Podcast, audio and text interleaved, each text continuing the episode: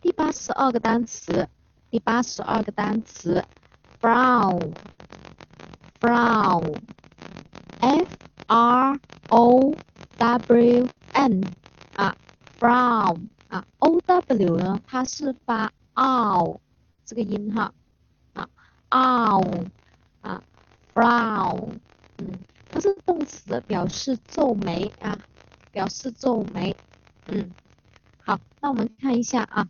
既然它是动词呢，那么也就是说它会有过去分词了啊，过去式的这个变化形式。我们看一下它是怎么变化的啊。首先我们先看一下这个皱眉，它是怎么拼写？先，f r o w n 啊，它是这样子，frown 啊，它是皱眉。那么看一下过去分词呢，它是怎么样啊？过去分词它是在这个 frown 啊后面直接加一个 ed 给它。过去式也是一样的啊，直接在后面加一个 ed 给它。那么现在分词呢是 frown 后面直接加一个 ing。第三人称单数呢是 frown 直接在后面加一个 sr。好，我们重点来说一下它的记忆方法。记忆方法怎么样才是动词皱眉呢？啊，好，我们先看。呃，这个单词呢，我们有我们认识的单词是哪一个啊？对了，o w n 啊，这一个 o 啊，它是表示自己这个意思，对吧？o w n 啊，自己的啊，自己。